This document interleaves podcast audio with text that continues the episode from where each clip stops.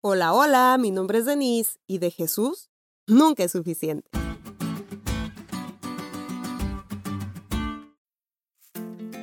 Feliz sábado amigos. Por fin estamos disfrutando de un descanso después de muchas actividades. Gracias a Dios por el sábado, por esta maravillosa lección en donde aprendimos más del maestro y por ustedes, que están dispuestos a conocer más de él estudiando su lección y oyendo los podcasts de School. Sin más preámbulo, recordemos lo que aprendimos esta semana con el tan esperado resumen del pastor Joshua Reyes. Punto número uno. Escondido o fugitivo, Dios siempre te encuentra. ¿Quién de nosotros no ha hecho cosas que dan vergüenza? ¿Quién no tiene un pensamiento, una conducta o un historial que no quisiera que los demás conocieran? Nuestra reacción inmediata ante algo incorrecto es ocultarnos. Por eso, cuando pecamos, lo primero que queremos hacer es escondernos de Dios, huir de su presencia o callar nuestra conciencia. Eva y Adán trataron de esconderse cuando desobedecieron a Dios. Jacob huyó tras haber mentido y David callaba su conciencia después de adulterar y asesinar. No importa qué tan escondido estés, no importa qué tan lejos huyas, no importa qué tan bien creas callar tu conciencia, Dios siempre te encuentra. Te encuentra para preguntarte, ¿dónde estás tú?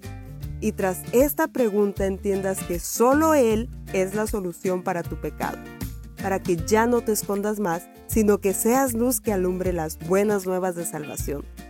Déjate allá. Punto número 2. Nunca ha habido un maestro humano como Jesús porque Él es Dios. Es complejo de entender, pero Cristo que es desde el principio, Cristo que es Dios con vestiduras celestiales, divinas y perfectas, se disfrazó de ser humano y fue uno como nosotros para revelarnos el carácter de nuestro Padre, para enseñarnos la forma adecuada de actuar y mostrarnos el camino que conduce a una tierra que fluye leche y miel. El mismo Dios vino a ser nuestro gran rabí. Por eso Elena de White escribió que Jesús fue el maestro más grande que el mundo haya visto jamás. Y yo estoy de acuerdo. Y punto número 3. Una conversación con Jesús llega a lo más profundo de nuestro ser. Él sabe que el deseo de cada persona es una vida nueva y mejor. Por eso sus palabras llegan a lo más íntimo de nuestros corazones, a fin de que en la intimidad de nuestra vida reconozcamos quién es Él y quiénes somos nosotros. La vida de Pablo no fue igual después de una conversación con Jesús. La vida de la mujer cananea tampoco. Y nuestra vida no tendría que ser la misma si hoy decidimos tener esa plática a solas con el gran maestro. En nuestro viaje a la Tierra Nueva hay muchas cosas que seguir aprendiendo del maestro y toda una vida que debe rendirse a Él para ser salvo.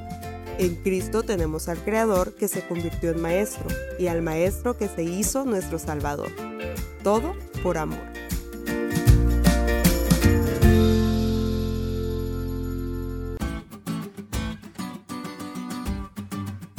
¿Te diste cuenta lo cool que estuvo la lección? No te olvides de leerla y compartir este podcast. Es todo por hoy, pero mañana tendremos otra oportunidad de estudiar juntos.